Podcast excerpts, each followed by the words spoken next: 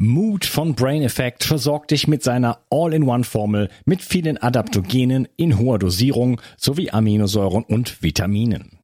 Endlich musst du keine einzelnen Produkte mehr supplementieren und sorgst außerdem mit der Aminosäure L-Tryptophan und Vitamin D für die Unterstützung deiner Serotoninbildung. So schaffst du beste Voraussetzungen für Zufriedenheit, Entspannung und Kreativität. In Mut findest du den Heilpilz Cordyceps, Rhodiola, Kurkuma, Vitamin D, K2, B1, B3, B12 und vieles mehr.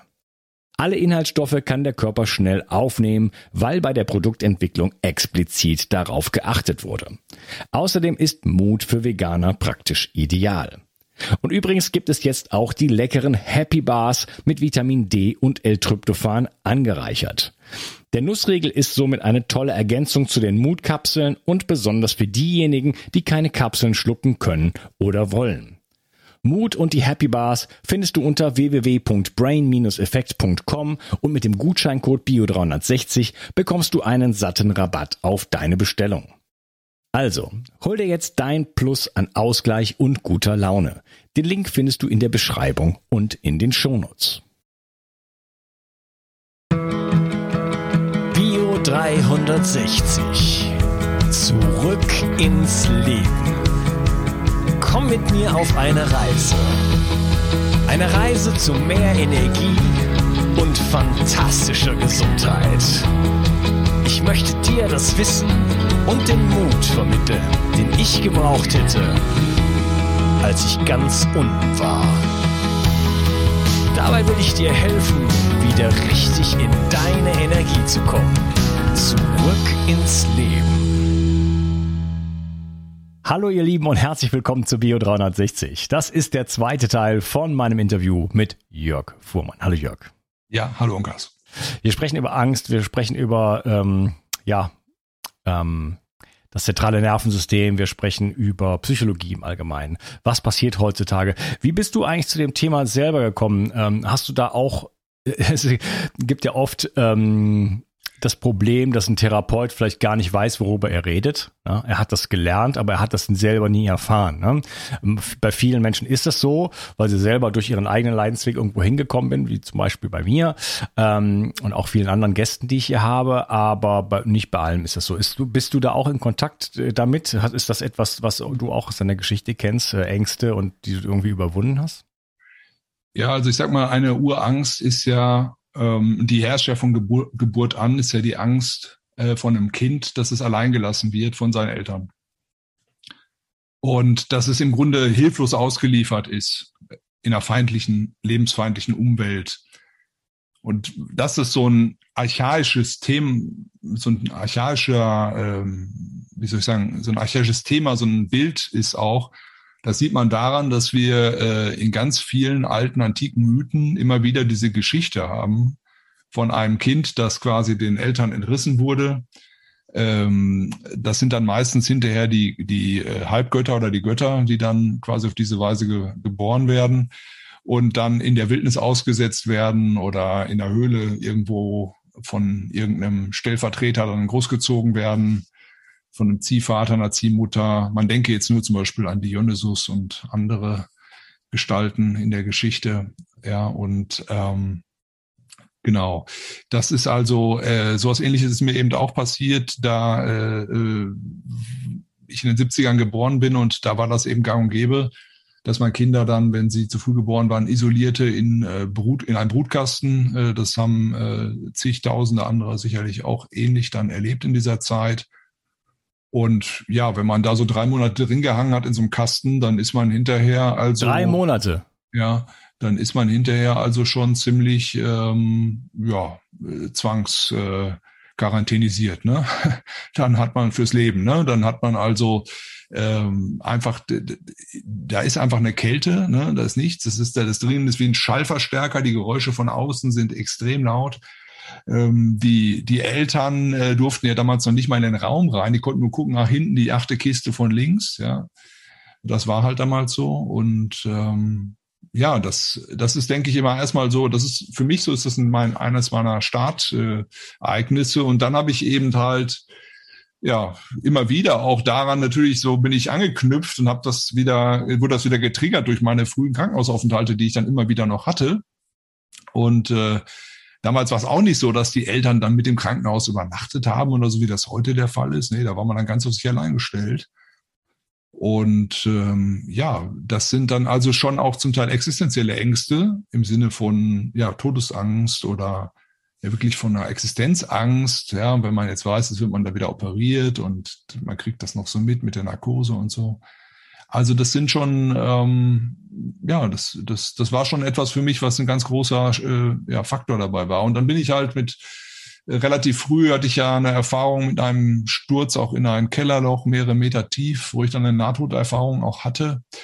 Und ähm, eigentlich neben Nahtoderfahrung ja Ängste, in der eigentlichen Erfahrung war das dann auch so nachher, aber grundsätzlich war die Erfahrung an sich, weil ich danach den Kanal, sage ich mal, total offen hatte, ähm, war das eigentlich für mich dann eher ein sehr überwältigendes Ereignis, wo ich hinterher dann, äh, wenn ich in der horizontalen äh, Welt quasi wieder funktionieren sollte, fiel mir das unheimlich schwer, weil ich so viel Input ständig hatte von überall und so feindsinnig war. Und das kennen viele Menschen auch, die sich so als hochsensitiv oder hochsensibel bezeichnen, dass sie dann eben dort so wache Antennen gehabt haben. Und ich glaube, da sind eben, habe ich hier auch immer wieder gehört von Menschen, da sind auch sehr viele dabei, die so überwältigende frühe Erfahrungen gemacht haben ähm, und die dann eben nicht gut integrieren konnten. Und daraus ist dann eine so hohe Sensitivität. Und ich behaupte, jeder, der ein Trauma erlebt hat, äh, der hat auch eine hohe Sensitivität, zumindestens in einer bestimmten Sparte. Vielleicht nicht generell, aber zumindest in einem bestimmten Bereich. Und das hat was mit, diesen, mit dieser Struktur zu tun, dass es eben um Sicherheit geht. Also da macht das dann total Sinn, diese hohe Sensitivität zu haben, um bestimmte Sachen schon im Vorfeld mitzukriegen, sage ich mal. Und ja, ich, bei mir hat sich das dann nachher im Leben auch so auf, ich sag mal, etwas ungünstige Weise alles ausgeprägt. Ich hatte nachher auch teilweise auch Ängste, irgendwie in, in, in einer Gruppe zu sprechen und war so zurückgezogen hauptsächlich irgendwie und ähm, dass ich dann mal irgendwie 15 Jahre später in der UNESCO in, in Paris stehen würde und auf äh, englischen Fachvortrag halten würde vor französischen Psychoanalytikern über transpersonale Psychologie, obwohl die dort in Frankreich gerade sehr, ver, also nicht so einen hohen Stand hat, eher verrufen ist, hätte ich beinahe gesagt. Äh, das hätte man mir auch nie erzählen können, weil ich in einer Gruppe damals nicht mal einen Satz rauskriegte. Und ich habe mich diesen Sachen eigentlich immer gestellt. Also das ist, glaube ich, etwas, was mich von Anfang an dann so auch ausgezeichnet hat. Und das ist auch ein Teil dieses Weges. Also ich hatte auch Angst vor Hunden und habe dann bei einem deutschen Doggenzüchter, wo ich die Doggen dann gefüttert habe, äh, habe ich dann ein Jahr gearbeitet, ja.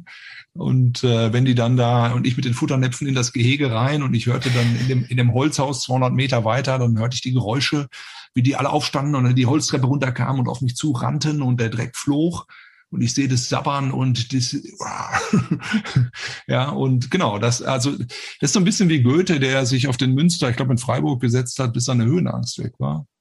So habe ich diese Sachen auch immer wieder ein Stück weit wie gesucht. Also ich habe auch mehrere Reisen gemacht, die ich so ein bisschen als Initiationsreisen bezeichnen würde.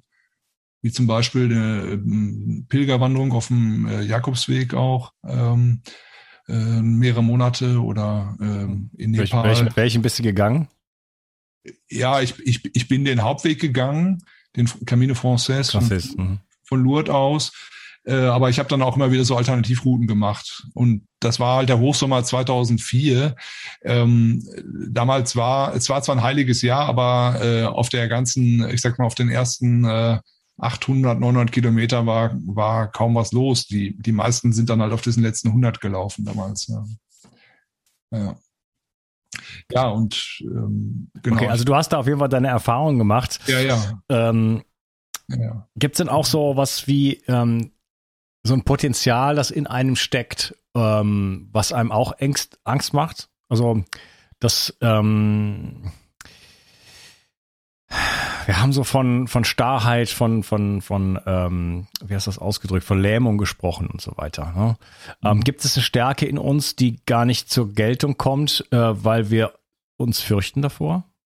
Ja, das ist sicherlich oft so. Also das ist ja immer individuell. Ne?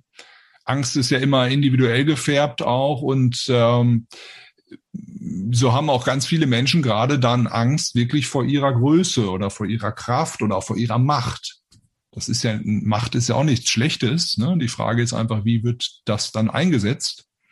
Und äh, weil Menschen zum Beispiel erlebt haben, dass äh, jemand, der Macht über sie hatte, die Macht missbraucht hat, äh, haben sie vielleicht dann auf einmal ein schlechtes Verhältnis zu ihrer eigenen äh, Macht oder zu ihrem eigenen Potenzial, weil sie das automatisch damit verknüpfen oder das Gefühl haben, wenn sie das jetzt zu sich nehmen, die Kraft, ja, ich sage immer, ihr Schwert aus dem Stein ziehen, ja, mhm. dann äh, sind sie wie der Täter oder ja, wie jemand, ja. der ihnen mal was angetan hat.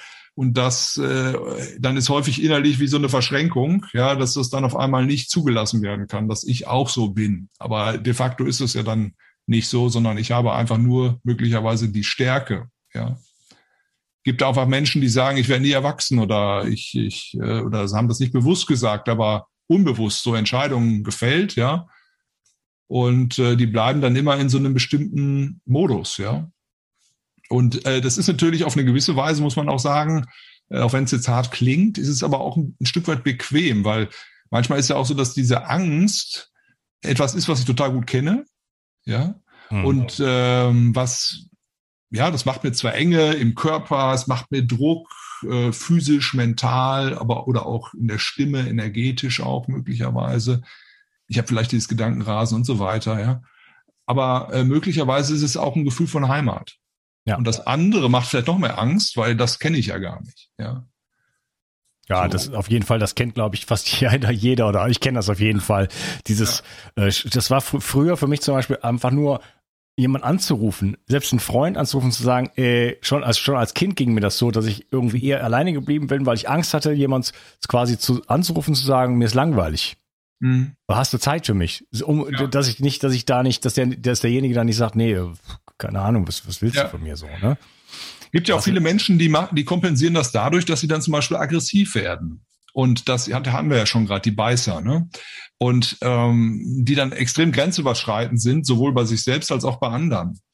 Ähm, Im Enneagramm sind das dann diese Sechser-Typen, diese Kontraphobiker, ne? die äh, also ihre Angst gar nicht spüren, und dann machen die alle möglichen Sachen, wo alle anderen vor Angst hätten, wie was weiß ich, fünfmal am Tag ein Bungee-Sprung oder sowas, ja ähm, oder mit 100 kmh äh, und der GoPro über den Felsgrab brettern am Kopf, ne, da, und da, wo dir schlecht wird, wenn du das schon bei YouTube nur siehst. Und die sagen, wieso, ich habe doch überhaupt keine Angst. Ne? Und äh, das sind häufig genau auch die Menschen, die eine Menge Angst haben und das überhaupt nicht mehr wahrnehmen und äh, unbewusst versuchen, das irgendwie damit dann zu kompensieren. Ja. Und wenn sie das nicht so in, in so einem Extrem tun, dann sind sie, fallen sie in so ein Loch, ne? dann ist so Verzweiflung, Einsamkeit, Erschöpfung dann da. Ja.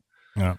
Also viele Workaholics ne, sind da auch in diesem Bereich angesiedelt. Ja, also sehr viel Ablenkung. Und, und, auch das Thema ADS zum Beispiel würde ich auch ein Stück weit mit in die Kategorie packen. Ich glaube, da sind häufig auch ganz viel so äh, unverarbeitete Sachen. Natürlich neben der ganzen umweltmedizinischen Thematik dabei immer wieder auch, ist es auch bei Angsten äh, gibt es da auch einige interessante äh, Erkenntnisse zu. Zum Beispiel, wenn man da äh, Angstpatienten DMSO, gab es eine Studie, äh, gibt, dass dann auf einmal die Angst äh, deutlich weniger wird. Ne? Genauso wie Joachim Mutter hat ja in chronisch kranke Sachen auch beschrieben mit äh, Quecksilber und so weiter, äh, Entgiftung, Amalgam raus in der Psychiatrie und dann konnte ein Großteil der Leute entlassen werden, die da in der Gruppe waren.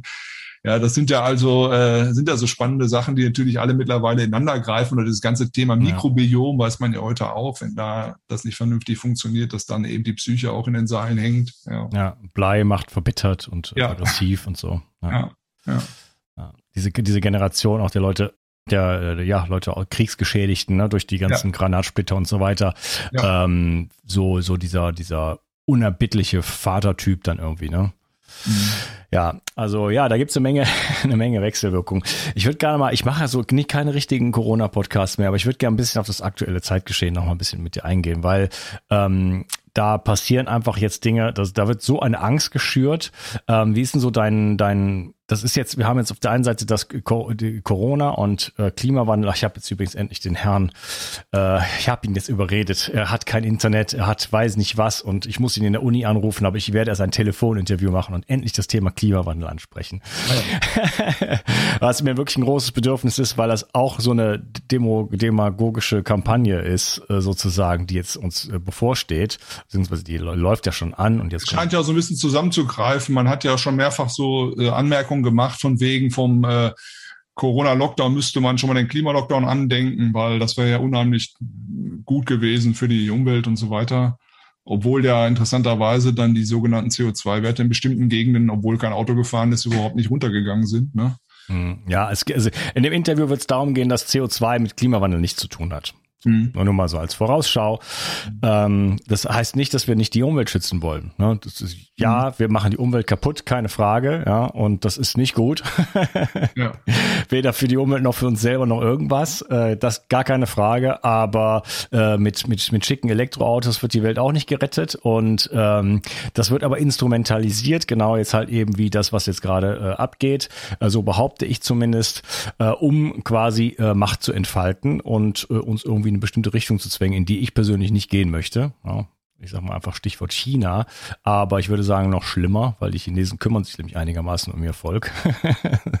sie knechten es, aber sie tun noch viel für die, deswegen machen die Chinesen nämlich gerne mit, weil sie in den letzten 60 Jahren ähm, gesehen haben, wie ihr Land aufgeblüht ist. Ja, und zwar mhm. bis in die bis in die letzte Ecke hinein. Ja, das kann man ja von uns gerade nicht unbedingt sagen. Ja, also zumindest jetzt dieser Zeit nicht. Unser Land ist irgendwo, irgendwo auch aufgeblüht, aber das hatte ja andere. Ne? Das, hat, das war dann ja. äh, einfach das, das Wirtschaftswachstum in den 50er, 60er Jahren und so weiter. Aber das ist ja schon lange vorbei. Ähm, ja, ja, vielleicht, äh, mhm. vielleicht können wir ja nochmal einen Wechsel machen. Ähm, das hat mir ja so angedacht, dass wir nochmal auf die 50er Jahre schauen, ähm, auf diese Gruppenkonformitätsexperimente, weil ich finde, das ist ein ganz wichtiger Hintergrund dafür. Ja, genau, da wollte ich jetzt gerade so ein bisschen einschwenken. Was passiert da gerade? Ne? Was sind die, genau, du sprichst von diesen äh, in, äh, Experimenten Milgram, Ash, Stanford Prison Experiment. Vielleicht kannst du ja. mal so ein bisschen was erzählen. Wie funkt, funktioniert eigentlich der Mensch und wieso funktioniert es so, dass es so unglaublich, obwohl es na, aus meiner Perspektive, was jetzt gerade hier abläuft, ähm, äh, ich könnte 20.000 Argumente auf den Tisch legen, guten mhm. Freunden gegenüber, die wirklich alle intelligent sind, die haben alle Abitur und was weiß ich was. Ich könnte 20.000 Argumente auf den Tisch legen, die, un, die auch quasi alle belegbar sind und dann würden die aufstehen und sagen, äh, ja, ich gehe mich jetzt impfen oder weiß ich auch nicht. Also es ist, wie kann es sein, dass, dass, dass ähm, ich, ich und jemand anderes auf das Gleiche schauen und was völlig anderes sehen ja? Und warum funktioniert dieses, diese, diese aus meiner, meiner Perspektive Massenmanipulation, warum funktioniert die so unglaublich gut? Ja, also erstmal muss man vielleicht dazu sagen, dass in, ähm, ich erinnere mich noch gut, als ich studiert habe, das äh, war, ich glaube, 2001, da hatte ich die Zeit noch im Abo. Äh, damals war ein großer Artikel darüber, dass ähm, Ängste massiv zunehmen. Damals habe ich auch noch in so einem Suizidpräventionszentrum gearbeitet in Dortmund. Und äh, da war das ein ganz großes Thema, dass das jetzt in Zukunft Angst ein, ein Riesenthema werden wird äh, oder bleiben wird und ähm, es nicht weniger wird. Und jetzt im, äh, ich glaube, Dezember war es, 2020, hat die Zeit auch wieder einen Artikel gebracht, keine Angst vor der Angst. Und da ging es eben auch darum, dass quasi äh, diese ganze Corona-Thematik zu einer flächendeckenden Stressbelastung geführt hat oder führt und äh, dass das eben auch massiv eben Angststörungen äh, quasi produziert hat. Also mit einem wirklich dann auch klinischen Charakter schon. Ja, also es gibt ja einmal so, sage ich mal, die Ängste, die wirklich dann, ja, wie ich schon gesagt habe, eher eine, äh, eine klinische Störung nachher sind und die normalen oder gesunden Ängste, die jeder Mensch hat oder jedes Lebewesen hat auf eine gewisse Art. Oh, Schreibtisch knackt hier. So und ähm, genau und es ist es ist ja so, dass äh, wir alle ein Stück weit aufgrund dieser äh, Grundstruktur, die so da ist, auch was, wo, wo, was du vorhin schon sagtest, transgenerativ, auch durch unsere Vorfahren, gibt auch diesen Begriff German Angst. Mhm. Ja, also die deutsche Angst, die, die Amerikaner mal geprägt haben. Ja, mit, äh, da gab es so einen Colonel K. Padova, der war in dieser äh, psychologischen Kriegsführung damals nach dem Krieg und hat die Deutschen verhört. Und der hat zum Beispiel gesagt, er hätte nie ein Volk kennengelernt, was so, äh, so Autoritäten fixiert und Dokumenten äh, fixiert sein würde wie das Deutsche, weil sie das, weil er das Gefühl gehabt hätte, sie wollten damit beweisen, dass sie ein Recht hätten zu leben. Und ich sag mal, was da alles so passiert ist ähm, und auch äh, zu Unrecht passiert ist, ähm, das ist ja enorm. Das kann man ja gar nicht mehr, das kann man ja gar nicht beziffern. Und äh, das ist natürlich nicht verarbeitet worden äh, nach dem Krieg äh, und das ist auch transgenerativ weitergegeben worden. Und da kommt ja auch ganz viel erst jetzt langsam so zum Vorschein in den Enkelgenerationen, Urenkelgenerationen, die wissen häufig gar nicht, wo diese Ängste dann herkommen. Das ist dann auch so aus dem Hintergrund nach vorne kommen, sage ich mal. Und die können das schon gar nicht mehr damit verknüpfen, was da damals war. Hm, das wird ja jetzt ja auch wieder instrumentalisiert. Jetzt ist ja jeder ein Antisemit. Also egal, äh, Ken Jebsen ist jetzt ein Antisemit, obwohl er 50-teilige Episode über, über, über äh, Judenverbrechen und so weiter gemacht hat und selber halber Jude ist. Mhm. ja, also da ist, das ist ja völlig egal. Man, man wird die Leute, man ist jetzt entweder rechtsradikal, linksradikal, äh, wohl linksradikal ist ja jetzt hip irgendwie mit Antifa und äh, Amadeus äh, Stiftung und so weiter. Ähm, und äh, oder man ist halt, weiß ich nicht, Reichsbürger. Das ist auch ein Begriff, den kannte ich nur so aus so ganz äh, wirren Büchern irgendwie. Äh, das ist ja jetzt alles normal geworden. Das heißt, man wird einfach äh, diffamiert und wie gesagt, dieses dieses dieses Damoklesschwert sozusagen Antisemitismus jetzt gerade wieder Konflikte Israel Hamas, da ist auch völlig uninteressant, was da passiert. Hauptsache man man stellt dann sofort die Leute als Antisemiten Semiten dar. Ne? Das ist das scheint also immer noch zu funktionieren. Also drückt man auf den Knopf, dann spult sich das Programm wieder ab. Mhm. Ja, also es gibt alle möglichen äh, Muster, die quasi äh, immer wieder äh, angesprochen werden können in der menschlichen Psyche. Das hat einfach was damit zu tun, dass wir, ich sag mal, im Kollektiven ähm, unsere Heimat finden. Wir möchten also zur Gruppe dazugehören und wir, wir wollen im Grunde nicht verstoßen werden. Das ist ein ganz wesentlicher Faktor. In alten Stammeskulturen ist es so, wenn du verstoßen wirst, dann bist du im Grunde dem Tode geweiht. Ja, das ist halt ein Todesurteil. Und das ist in uns ganz archaisch, ganz tief auch angelegt. Mhm. Im Mittelalter war das verbannt werden, ja, vor die Stadttore geächtet werden. Das war auch wie, ja, wie ein Todesurteil quasi, ne? Mhm. Und äh, diese Mechanismen, die sitzen einfach tief in uns drin. Ja, das glaube da, da, da würde ich mal drei Ausrufungszeichen hintersetzen, weil das ist, glaube ich, das, ja. das berührt wirklich den Kern, äh, ja. was du was du sagst. Wenn wir früher, egal wann, also bis vor 100 Jahren, wenn wir rausgestoßen wurden aus der Gesellschaft, das war ja auch früher, deswegen sind ja Ehen zusammengeblieben, die grauenhaft waren, ja. weil äh, man war dann als Frau, wenigstens als Frau war man danach erledigt. Ja, dann war man eine, mhm. eine Nutze, man hat keinen Mann mehr bekommen, hat gar nichts mehr bekommen, dann war man, also man war dann letzten Endes, wenn man im Stamm nicht mehr ist, ist man eigentlich tot, weil der Mensch ist einfach ähm, außer dass er ein Gehirn hat, kann er sonst, ansonsten ja nicht viel. Er ist einfach zu lahm, zu, ne, er ist, kann nicht, er hat keine großen Zähne, du bist nicht stark genug, du bist eigentlich nur im Nachteil, kannst mhm. von allem so ein bisschen, aber nichts richtig. Ja. Ähm, außer, dass wir halt eben es schaffen, in der Gemeinschaft und dann mit ein bisschen List und Tücke halt dann doch irgendwo so einiges dann zu überwinden und dadurch äh, halt unsere, ja, uns dann letzten Endes dadurch dann auch quasi durchgesetzt haben. Nur als, als Individuum äh, ist vorbei. Ne? Das heißt, dieser Mechanismus, der ist immer noch irgendwo hier hinten angelegt. Und ja. das heißt, wenn ich mich jetzt in meinem Umfeld sage, äh, ich beschäftige mich jetzt damit, ich äh, will jetzt mal wissen, was ist denn da los mit Bill und Melinda Gates Foundation? Ich, was ist denn Event 201? Was, was ist denn dies? Was ist denn jenes? Dann heißt das äh, auf Wiedersehen. Meine Freunde sagen mir äh, Adios, das ist mir auch schon jetzt passiert. Mhm. Ja, und dann stehe ich plötzlich alleine. Das heißt, das ist ein, ein archaischer Impuls. Ich, da will ich auf gar keinen Fall hin. Und ich glaube, das ist ein ganz wichtiges, ganz, ganz, ganz großer Punkt, warum so viele Menschen da quasi, also auch gegen ihren eigenen äh, präfrontalen Kortex sozusagen äh, wirklich da, da dran festhalten. Ja, das ändert sich ja auch. Ne? Also in den 50er, 60er, 70er Jahren, da waren dann halt, äh, waren alle, die irgendwie links waren, äh, Gammler, Gesochse, äh, ja, und da hat man dann also äh, da, äh, draufgehauen und äh, Wasserwerfer drauf und äh, hat es auf Benno Ohnesorg und so ja hingerichtet auf der Demo. Ja, so und das, das, so ist das irgendwie. Der Zeitgeist ist da ja auch immer so ein Stückweise so ein fließendes Element, sage ich mal. Ähm, wer das sehr gut untersucht hat, ist zum Beispiel der Arno Grün gewesen, ähm, hat viel spannende Bücher dazu geschrieben. Der Wahnsinn der Normalität ist ein Klassiker oder der Fremde in uns. Und er hat dann diese ganzen Fälle so rund um den Globus äh, mal so untersucht, die es da so gibt von ähm, solchen Situationen, wo Menschen auch ähm, extreme Gewalt anderen Menschen angetan haben in der Moderne oder Neuzeit.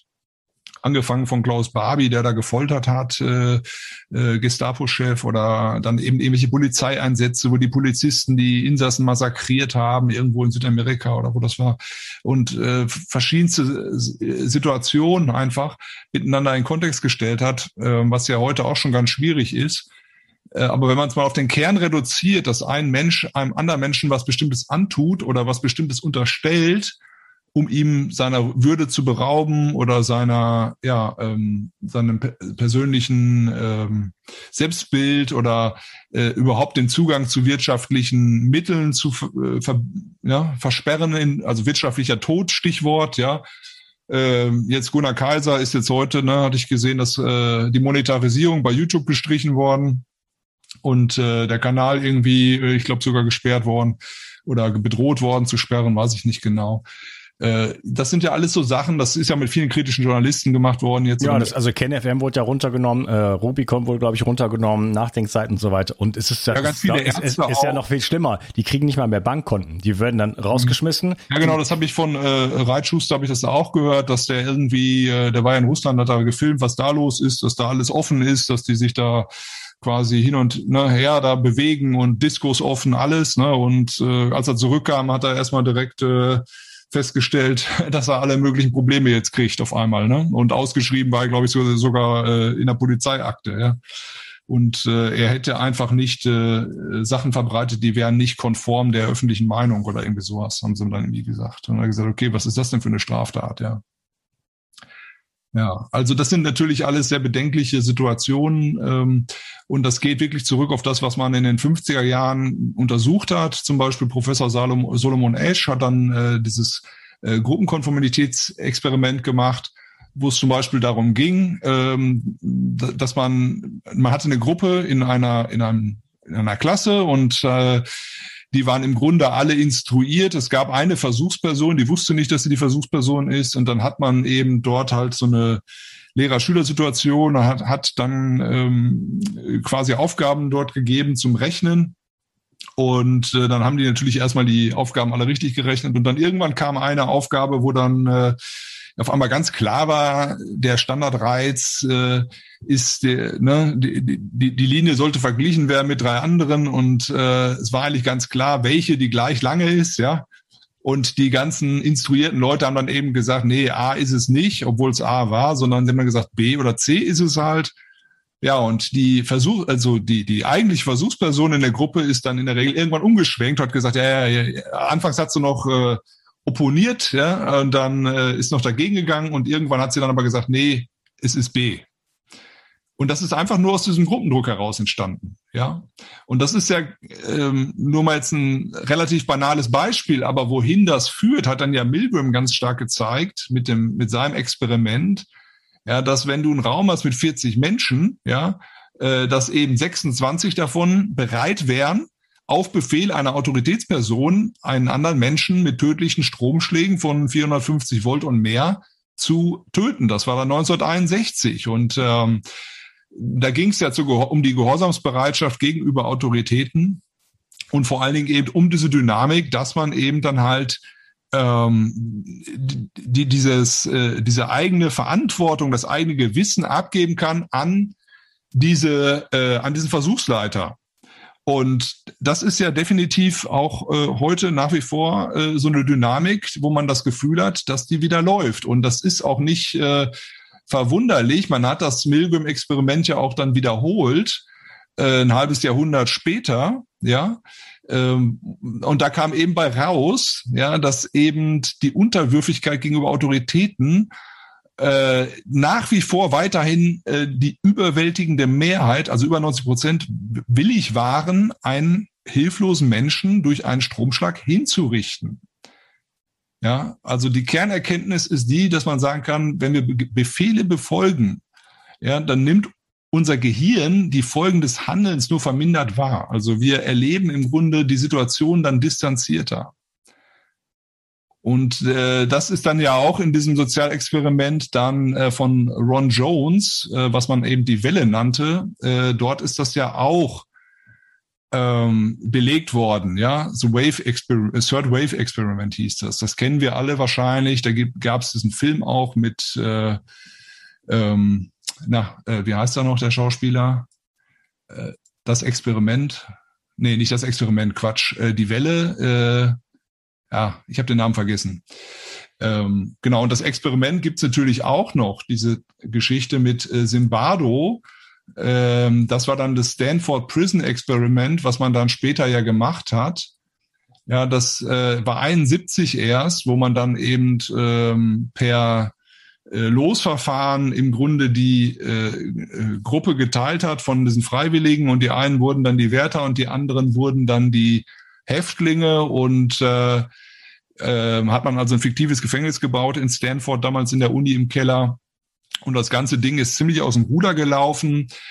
Ähm, es hat dann eben geheißen auch, dass, ähm, dass die ganze Sache nicht so gelaufen sei, wie es dort beschrieben worden wäre. Ähm, weil Simbado doch schon sehr klare Anweisungen gegeben hätte, was da wohl zu tun sei. Aber das Interessante ist, als Nebenerkenntnis finde ich die Sache, dass äh, er selber ja in einen großen Konflikt kam, weil er wollte das Ding nicht abbrechen. Das ist ja nach drei Tagen schon extrem ex eskaliert. Und seine damalige Partnerin, die glaube ich jetzt noch heute seine Frau ist, äh, die wollte dann auch, äh, dass er das beendet. Und er wollte das nicht, weil er halt eben so karrieregeil war quasi ähm, und dann, nein, wir sind jetzt voll drin, das muss zu Ende geführt werden. Und die hat dann quasi unter Androhung, dass er, äh, dass sie ihn verlässt. Dadurch hat sie dann bewirkt, dass er das abbricht. Das ja, ich, ich, muss das nochmal kurz erklären. Also das, die haben äh, das in Gruppen geteilt. Hälfte Leute sind jetzt Insassen, die andere Hälfte sind genau. Wärter. Und das genau. war aber deklariert als Spiel. Das ist, das war jetzt nie irgendwie, ne, genau. also ne, das war schon jedem klar, was er da macht, sondern dass die das ja. nur spielen. Und trotzdem ist das dann, wie du sagst, nach drei Tagen schon so eskaliert, dass die Wärter da völlig autoritär durchgedreht sind und dann die genau. Leute da geschlagen haben und was weiß ich was alles. Ja, da gibt's auch, da gibt's auch diesen Film, der heißt auch das Experiment mit Moritz bleibt treu. Der, äh, ah ja. Ja. ja. Ist auch recht bekannt, der Film. Ja, genau. Ähm, genau, also das hat jetzt, da haben wir jetzt schon eine, eine ganze Brand, Bandbreite, Brandweite, auch nicht schlecht, Brandweite. Eine Bandbreite äh, von von. Ja, äh, eins wollte ich noch bringen, ja. wenn das okay ist. Äh, das passt nämlich, ist so ganz wichtig noch, weil es passt gut zu dem anderen. Das ist diese Untersuchung von Dr. Martin Seligmann oder Seligman äh, zum Thema der erlernten Hilflosigkeit. Das war 1967 und ähm, Seligmann hat äh, eben äh, geschaut was im Grunde ähm, in Tieren vor allen Dingen, also in, in, mit, mit Hunden hat er diese Untersuchung gemacht, ähm, was passiert, wenn man die quasi immer wieder äh, Schocks aussetzt. Und das ist ja eigentlich nichts Neues, weil das wusste man schon von, von Pavlov und äh, der hat ja damals auch, der wurde in der Keller überflutet mit den Hunden. Äh, die sind ja fast alle ersoffen in dem, in dem Keller, wo er diese Hundeexperimente gemacht hat in seinem Leningrader Labor und ähm, hinterher nach diesem Ereignis, wo die fast alle ertrunken sind, waren die Persönlichkeiten komplett wie umgedreht zum Teil. Das heißt, Hunde, die vorher friedfertig waren, griffen auf einmal ihren, ihren äh, Wärter an, mit dem sie befreundet waren eigentlich vorher. Äh, und hochaggressive Hunde waren auf einmal total verängstigt. Ja, und also das heißt, da hat es einen kompletten, kompletten Switch in der Persönlichkeit gegeben. Und äh, Seligmann hat diesen Effekt auch ein Stück weit beschrieben in seinem, was ich vorhin schon gesagte, als äh, Folge. Also erlernte Hilflosigkeit hat er das genannt, Learned Helplessness. Das ist im Grunde eine Schockstarre. Das äh, Experiment war so aufgebaut, dass der Hund quasi in einer Box quasi Elektroschock kriegt durch den Boden und dann konnte er rüberspringen in eine andere Box und kriegte dort auch wieder einen verplättet. Und äh, man hat dann eben den Unterschied festgestellt zwischen den Hunden, die rüberspringen konnten in der Box und die dort keinen Verbrecher gekriegt haben. Die haben dann das Gefühl, dass sie jetzt quasi, ja, äh, hatten eine gute, also ähm, Stressbewältigung haben sie im Grunde für sich gut hingekriegt, haben eine gute Coping-Strategie gehabt. Und die, die aber gemerkt haben, sie können hin und her springen und kriegen immer einen verfenstert, egal wo sie hinspringen, ja, die sind einfach in diese Schockstarre rein und wurden dann total äh, depressiv. Und ähm, ja, äh, das ist eigentlich so ein Stück weit, was dann die Basis gebildet hat, auch für diese ganzen äh, Experimente, die man da hinterher dann mit den Leuten gemacht hat. Ne? Also mit äh, ähm, ja, MK Ultra und solche Geschichten halt. Ne? Ja, und äh, äh, Robert Skyer, vielleicht als letztes, äh, der hat auch dazu gesagt, ich zitiere mal eben, ähm, ich habe auch schon oft darauf hingewiesen, dass Tiere in Gefangenschaft die Erstarrungsreaktionen im Allgemeinen nicht auflösen können und dass sie dies mit Menschen gemeinsam haben. Gefangensein und Hilflosigkeit sind die entscheidenden Bestandteile dieser Gleichung, sagte er. Der Metallkäfig bei Tieren und der kulturelle Käfig bei den Menschen. Also Skyer ist auch ein Experte für Traumatherapie. Genau, das vielleicht so mal zu diesem Hintergrund dazu, ja. Ja. Ja, also das heißt, da stecken einfach Dinge in uns drin, äh, archaische Muster, äh, die immer noch greifen und die äh, ja nachweislich durch eben Experimente im Laufe der letzten Jahrzehnte immer wieder auch mal einfach ausgetestet wurden, wo man sagt, ja, man kann Menschen manipulieren und zwar un unendlich. Ja. ja, und wir sehen das ja jetzt gerade, dass es halt auch wieder funktioniert und alles eigentlich auch, ich sehe es auch so wie so eine Angststarre, die jetzt gerade da existiert. Ich weiß nicht, ob es Angststarre ist, aber Starre auf jeden Fall Lähmung oder so ein, so ein, so ein Mitlaufen so. Äh, wir machen alles. Äh, wir, wir, jetzt sind schon, was ich, wie viele Millionen Leute äh, geimpft. Wenn man sich nur eine halbe Stunde mit dem Thema auseinandersetzt, dann muss man doch wenigstens sagen, ey, vorsichtig, oder? Ja. Also ich weiß nicht, wie man zu einer anderen Schlussfolgerung äh, äh, kommen kann, als ähm, da möchte ich mich jetzt mehr intensiv mit ja. auseinandersetzen, weil ich habe ja schon selbst in der Mainstream-Presse habe ich ja schon gelesen, okay, so und so viel Tote, äh, das kann passieren. Ähm, da gibt da gibt es noch ein anderes Experiment, was vielleicht auch dazu passt, was auch wichtig ist. Das ist vom Professor Timothy Wilson. Das ist gar nicht so lange her. Das ist 2014 gemacht worden und 2015 wiederholt worden. Und das war ein Experiment, äh, was Menschen bereit sind zu tun, um dem Nichtstun, Stich, äh, Stichwort der inneren Leere zu äh, entfliehen. Und da hat man die einfach, ähm, die Probanden in den Raum gepackt, wo ein Elektroschocker ist. Ne? Äh, und man hat die dort allein gelassen, 15 Minuten. Man hat die auch vorher schon mal im Vorfeld mit dem Ding mal geteasert, dass die wussten, wie weh das tut, ja. Und dann nach nur muss man sich vorstellen, nach nur 15 Minuten, das ist ja nix, ja, wenn du mal, ich habe teilweise so äh, wochenlange Meditationsretreats gemacht, wo du da acht Stunden in der Stille sitzt und keinen angucken darfst, ja.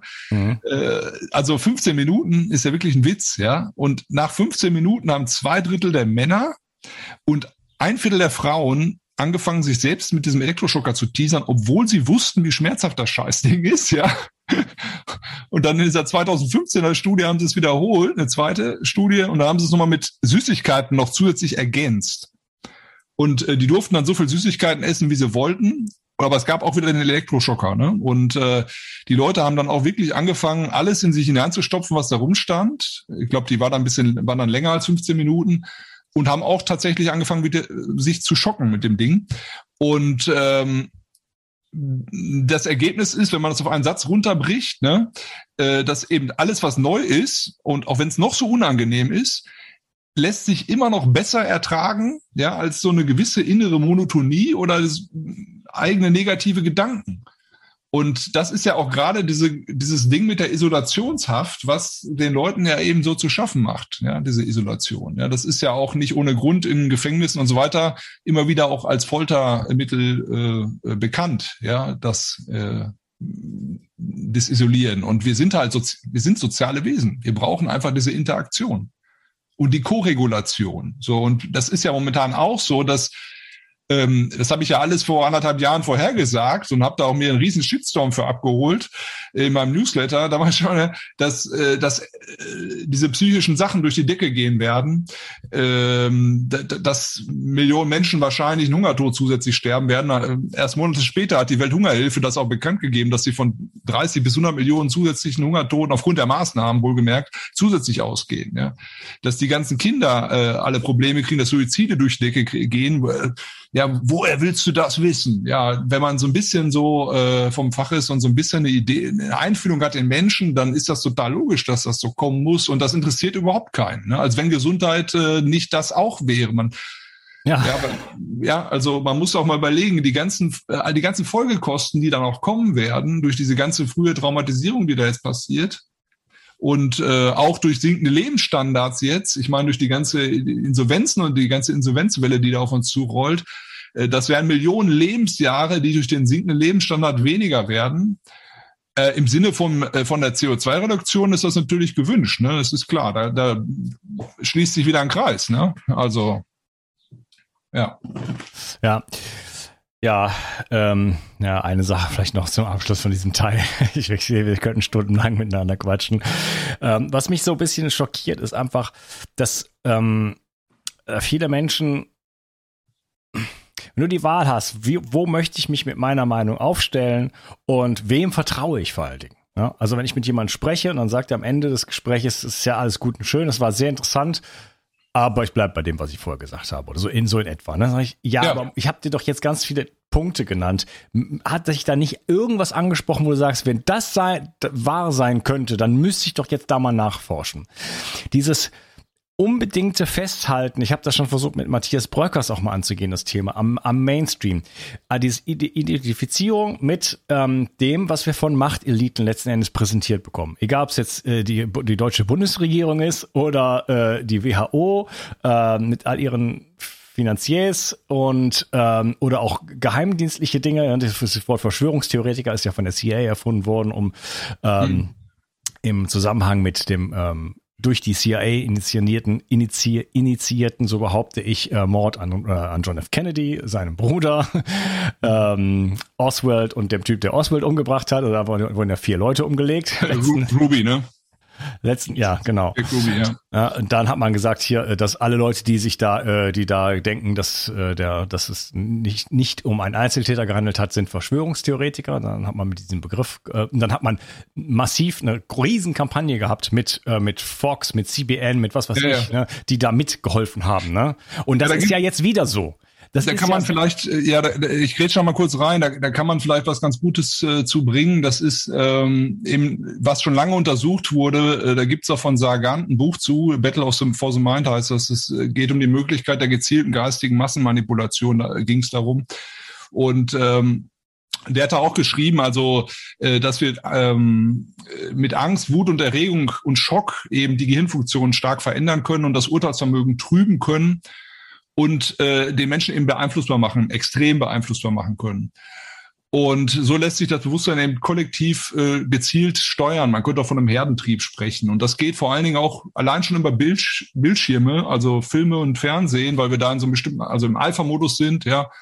Und äh, dann ist uns äh, dieser Input gar nicht mehr so rational kritisch bewusst. Und ähm, äh, das verbindet sich nachher äh, mit dem, was man zum Beispiel beim Stockholm-Syndrom hatte, ne? dass da so eine Wahrnehmungsverzerrung als Überlebensstrategie stattfindet.